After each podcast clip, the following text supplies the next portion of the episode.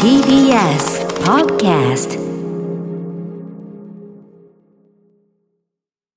TBS ラジオから全国32局ネットでお送りする 1J。この時間は、共立リゾート presents、新たな発見を綴る旅ノオト。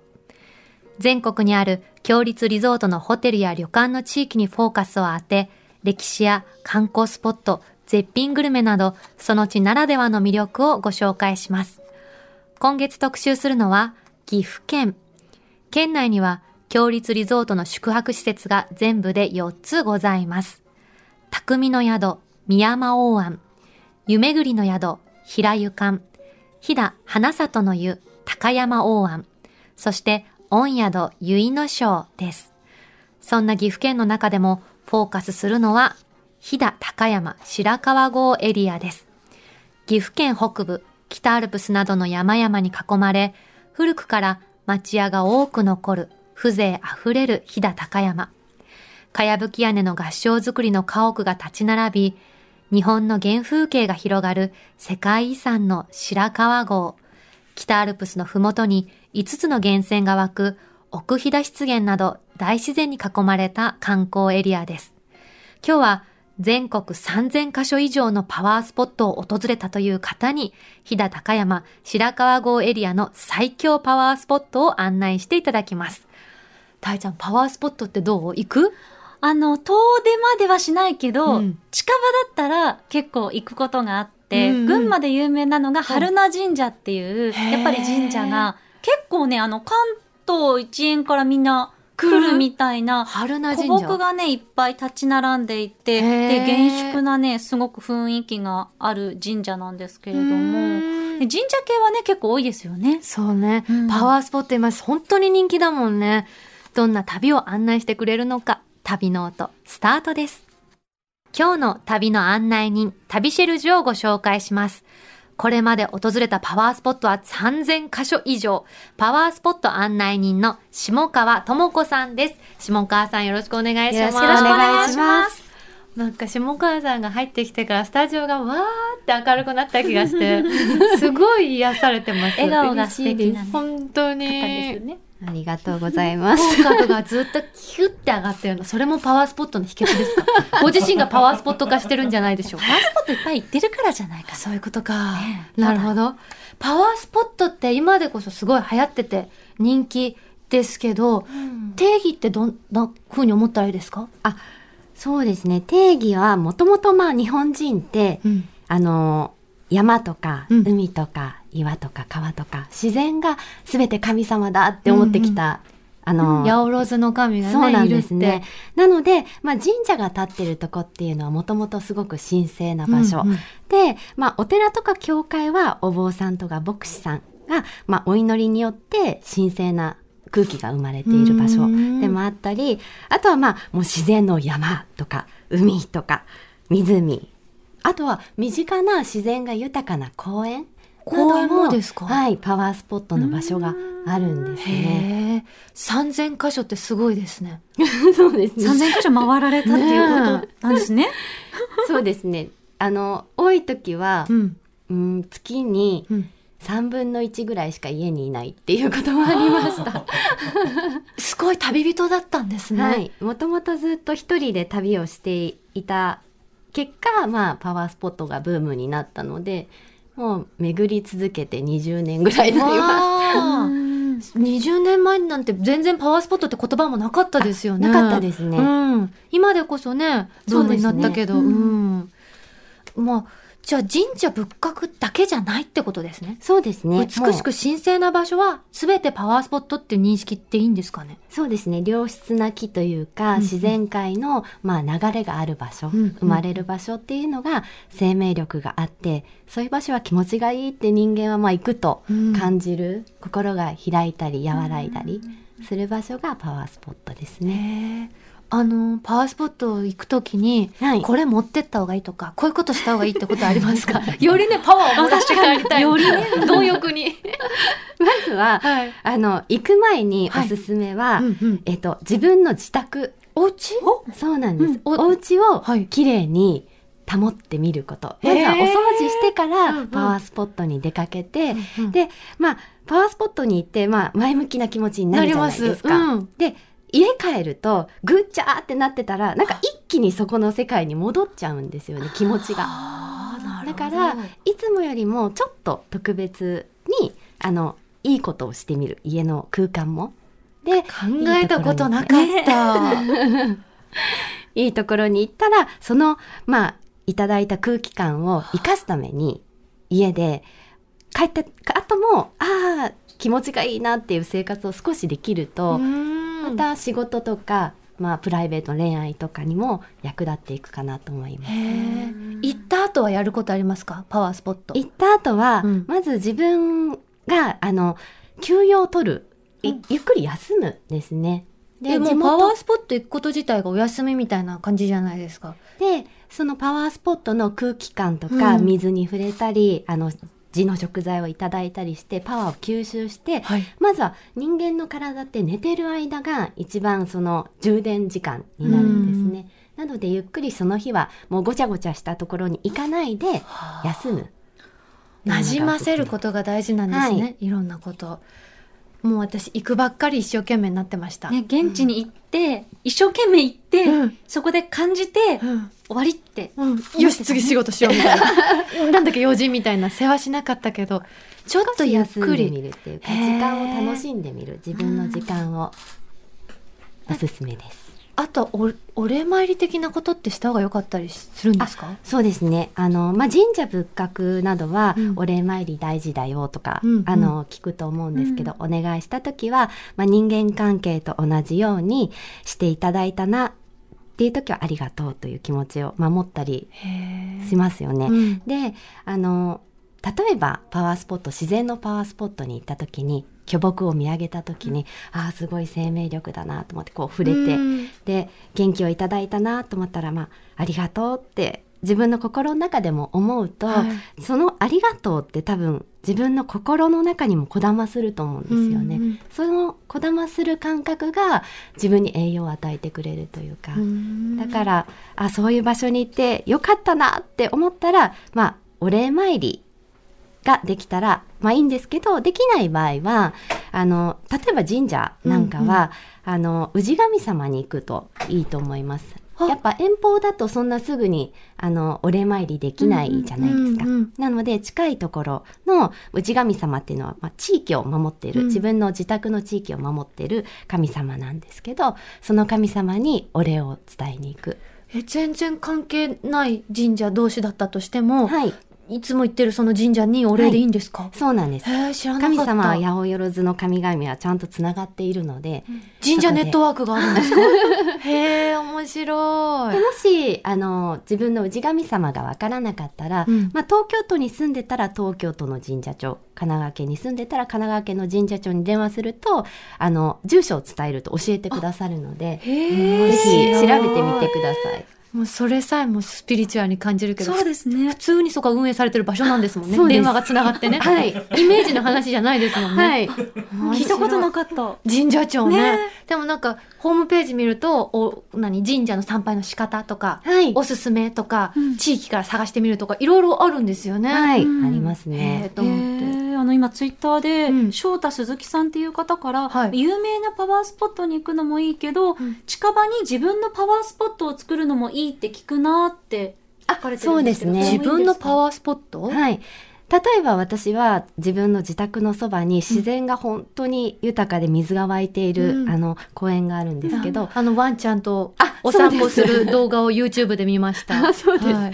その場所が本当に気持ちがよくって行くだけでも朝の散歩があのいい気分になるペっていうか。あそうです、うん、そうですね。だからそういう場所は自分にとって元気になる場所なのでうん。大事にまたあの日々のなんていうのかな生活の中で取り取り入れていくといいかなと。自分だけのパワースポットっていうのもいいってことですね。行って気持ちが上がるところね、はい。落ち着くとこですね。あと遠方でもここここ私好きっていう神社とか、うんそれぞれ皆さんあります。うんうん。でそういう場所は自分にとって運気が上がるいい気持ちになる神社だったりするのでうん特別なパワースポットになりますね。別に有名なところだけがパワースポットっていうわけじゃないんですね。はいなるほどうん。ちなみに下川さんは最近訪れた中で、ここ良かったなってとこどこですか？あねそれがですね、はい栃木県のうん大崎神社、うんうん。まあ、1500年ぐらいの歴史がある神社で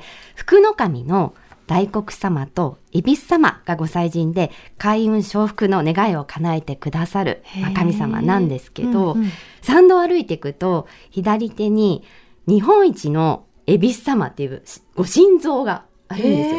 あんまりにも大きくて、本当に大きいですね。そうなんですすごい。あるこれは。そうなんです。CG で描いたみたいな写真になってる。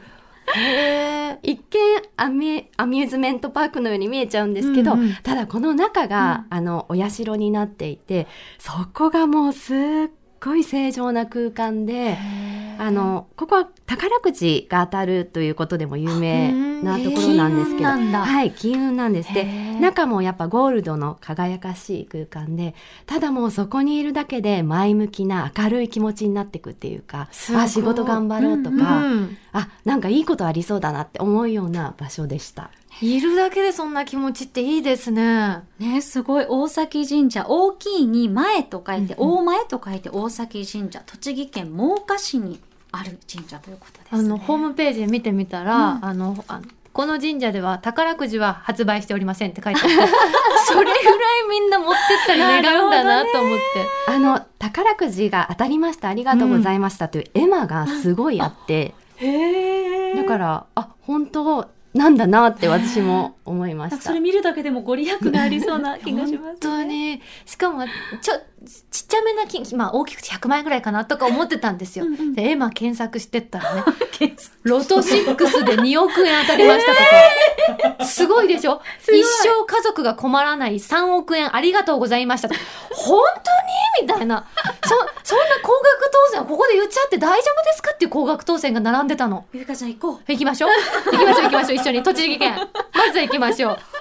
すごいわ。でもやっぱりそれ気がね、いいんでしょうね。そうですね。だからなんか宝くじのくじごとご祈祷してくれたりもするみたいですね。ほど。面白い。ではここからは岐阜県の飛騨高山白川郷エリアについてお伺いします。最強のパワースポットってどこですか？このエリアはまず下川さんから見てどうですか？あのまあもうかやぶき屋根とうん。田園風景合掌造りの民家があって、まあ本当に日本の原風景ってこういう感じなんだなっていう心落ち着く穏やかなあの、世界観が広がってますね。本当日本のあの昔にタイムスリップしたようなそういうこう田園風景。田園風景ってすごくうん懐かしいというかそこに育ってなくても日本人って多分 DNA に刻まれてるんじゃないかなって思うぐらい、あいいなって思ったりしますよね。落ち着きますよね。うん記憶にないのになんかふーって息が入っちゃうようなほっとする感じあります。うん、だからああいうところに行くと今ってすごくスピードが速い変化のスピードがうん速い情報社会の中にいますけど、気持ちがゆったりと落ち着いてまたそこで生活している人たちに触れ合うとなんか昔ながらに変わっていないものっていうのをすごく感じたり人のつながりとか思いやりとか助けやりとかあいいいいところだなってなんか心が癒される場所でもありますね。では今日はですね2つの最強パワースポットをご案内いただけるということでまずは1つ目お願いいたします。はい。えー岐阜県の高山市にある大倉滝です。で、大倉滝ははい駐車場に車を止めてからはおよそ40分ぐらいハイキングなんですけど、もうこの道いくつもの滝を巡りながら歩いていきます。もう歩いてるところにあるってことなんですね。そうなんです。いくつもいくつもあって、そのあの中を歩いていくんですけど、まあ、す中に入るともう早速森林に囲まれてるので、すごく涼しいんですよ。で、ずーっと水のザーという音がこう、五感に響いてくるというか。で、この山道は、あの、岩倉というか、岩がたくさんあるので、その巨岩に触れたり、滝の水に触れたりしながら、まあ、気持ちを浄化していけるっていうところですね。40分ってしんどい40分ですか？それとも普通に行ける40分ですか？普通に行ける40分ですね。いいですねうん。まあちょっとアップダウンはあるんですけど、うんうんでもその、まあ山を登るとやっぱ肺活量を使うので、私たちマスクの生活から、ああの人がいないと離れられるだけでも、やっぱ気持ちがこうスーッとするというーか、うんで、この大倉滝は落差30メートルあるんですけどこの岩肌を滑り降りてくるこの姿が、もう水しぶきとマイナスイオンといっぱい浴びれることができるので、すごい気持ちいいんですよ。滝を浴びれるってほんとすっきりしますようね。ん。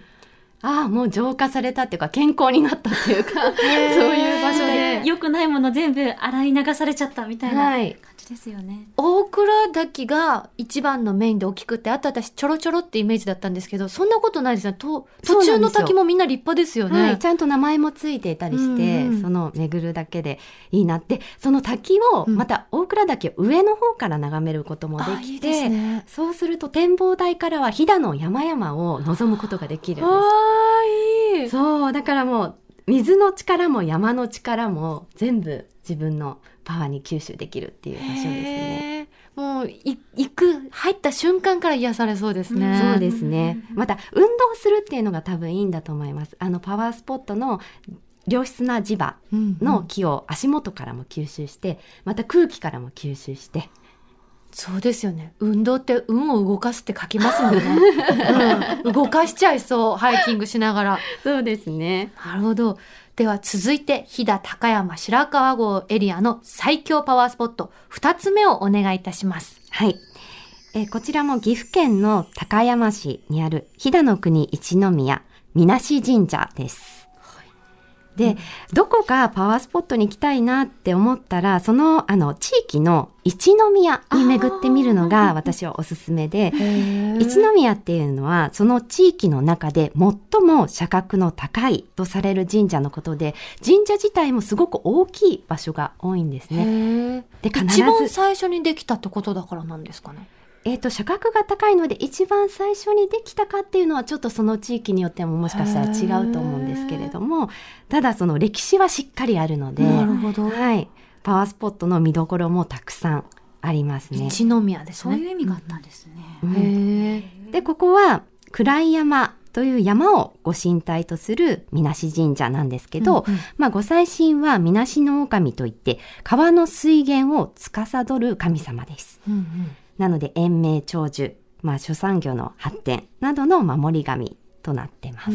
みなしは水がないって書くんですね。はい。でも水を司る神様。そうなんですへね。ーなしっていう字は、神無月もなしって書くけど、神の月にだったりするので、水の、まあ、神様だったりするんですね。ここはどこか見どころありますか？この中には。えっとですね、はい私好きなのは境内にあるネジの木って言って、うんねじねじ幹が曲がっているご神木があるんですけど面白い。そうなんですよ。で、ここは里人から、まあ、心霊の宿る霊木とされてきた木なんですけど、姑の意地悪を封じてもらったっていう言い伝えもあるそうなので、もし何か悩みがある方は、行かれてみるといいかなと。なるほど。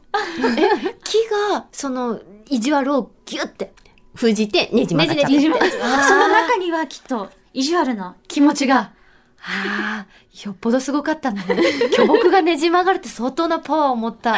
だ頑張ったんだな、お嫁さん。でも確かにそういうなんか普通じゃ起こらないようなねじ曲がったりしてるものとか、はい大きいもの見るとなんかすごいパワー感じますよね。感じるそうです。ね。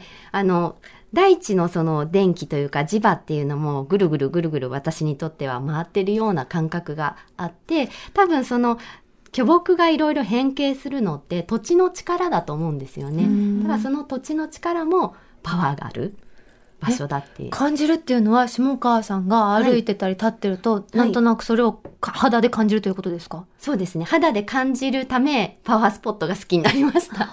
なので、もう本当にパワースポットは誰が行っても、あの、いいものだと私は思います。元気になって、心が前向きになって、あの、ぐちゃぐちゃしてる気持ちが、まあ、ある意味リリースされたり、やりたいことがこう思い浮かんだりへえ。ちなみにこの 1J のスタジオは何か感じますか？すいません、こんな無茶ぶりして。すごい美味しいもの食べてハッピーな感じがすごいしました。ですって。よかったね。よかった。やっぱ美味しいものはハッピーにするんだな。うんあ、そうだ。はいあれおっしゃってましたもんね。パワーフードとか、パワースポットフードも知りたいって、さっき CM 中に私が質問したら、はい。なんか、地のもの。あそうですね、うん。その旅をした場所の地のもの、野菜とか、うん。お肉とかお水とか、まあ、そういうものを使ったものを、まあ、食からもいただくと、うん。あの磁場からそれから空気から今度は食からもう全部パワーをいただくっていうことになるので、ともこさんもやっぱり行ったら食べてますか？はい食べますまず美味しいものを探します、大事ですよね。じゃあ、ゆいかちゃん、私たちのやってること間違ってないそうですよ。毎週パワースポット巡りを体で強化してたんだなそうですね、うん。そしてパワーを全国に送っています。はい 無理くり続けつけちゃった。ああっという間にお時間なんですけど、最後にもし下川さんがお知らせなどありましたら、ぜひお願いいたします。はい、昨年から YouTube を始めて、まあそこでもパワースポットを紹介してます。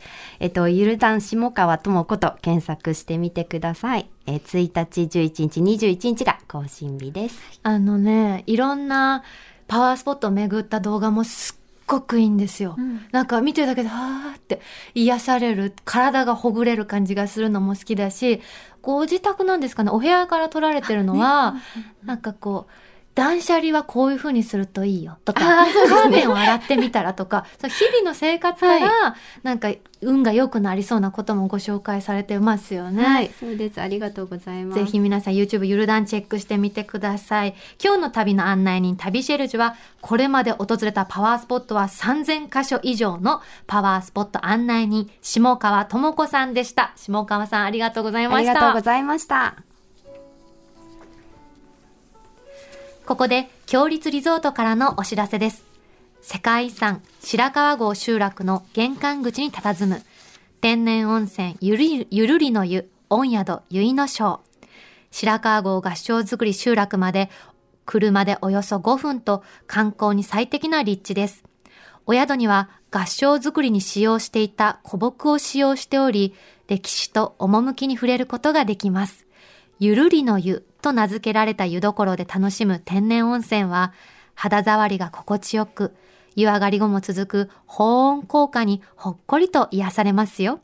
夕食は四季折々の旬を楽しむ和食懐石。飛騨牛をはじめとする郷土料理を中心に山の幸や海の幸を厳選してご用意しております。こだわり尽くした旬の味覚をぜひご賞味ください。詳しくは、強立リゾートの公式ホームページをご覧ください。さて、ここで番組をお聞きのあなたに旅のプレゼントです。今月は世界遺産白川郷の玄関口にある御宿結の章の宿泊券をプレゼントしています。御宿結の章はユネスコ世界遺産に登録されている岐阜県白川郷にあり、有名な合掌造りの集落までは車で5分ほどの立地にございます。宿の特徴としては、日本の原風景を感じる、昔懐かしい景色を見ることができ、何度でも訪れたくなる心のふるさとをコンセプトとして皆様をお出迎えしています。肌触りのいい天然温泉にゆっくり使っていただき、日頃の疲れをお癒しください。お食事は、飛騨の郷土料理を中心に、四季折々の山の幸や海の幸を厳選しております。特に、飛騨牛には、こだわり尽くした懐石料理をお楽しみいただけます。そんな、御宿結の庄のペア宿泊券を、今月は一組2名様にプレゼントいたします。ご希望の方はインターネットで TBS ラジオ公式サイト内、旅ノオトのページにプレゼント応募フォームがありますので、そこから必要事項をご記入の上ご応募ください。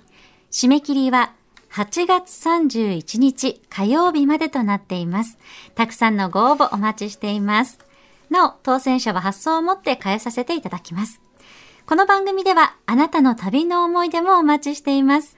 強立リゾートのホテルや旅館にご宿泊された方のご感想もぜひお寄せください。メールは 1j.1j.jp 1j.1j.jp です。次回の旅ノオトは岐阜県飛騨高山のグルメを特集します。楽しみだな。もう皆さんからね、うん。ツイッターでたくさん反応していただいてますけれどもえー、株のリーダーさんからうんうん。も毎週美味しいものが届くスタジオ、はい。黙っていてもパワーが溜まっていくはずですね。ありがとうございます。ます。えまた、フル、ただの人さんからは、うん。下川さん素敵な情報ありがとうございました。本当に癒された。ね。パワースポット行ったらなんとかなるみたいな気持ちでいたけど、うん。行く前に、ね、ちゃんとしとくっていうのが大事だなと思ったら、このぴょしさんという方のツイート、うん部屋を片付けていたら永遠にパワースポットに出かけられない。あのね、そういうタイミングもあるよね。それはあるかもしれない。ぴょしさん。ちょっとでも今、うんコロナであんまり出かけられないし、ねこのタイミングでねこのタイミングで皆さん片付けておきましょう。うんコロナ終わったら、そうだもう即パワースポット。行けるようにね、準備しよう。うんで、片付けてるうちに家がもう、その、そうやってパワースポットになりますよ、確かにぴょしさんちがね。うんちょっと心配になったツイートでした。皆さん次回の旅ノオトもどうぞお楽しみに。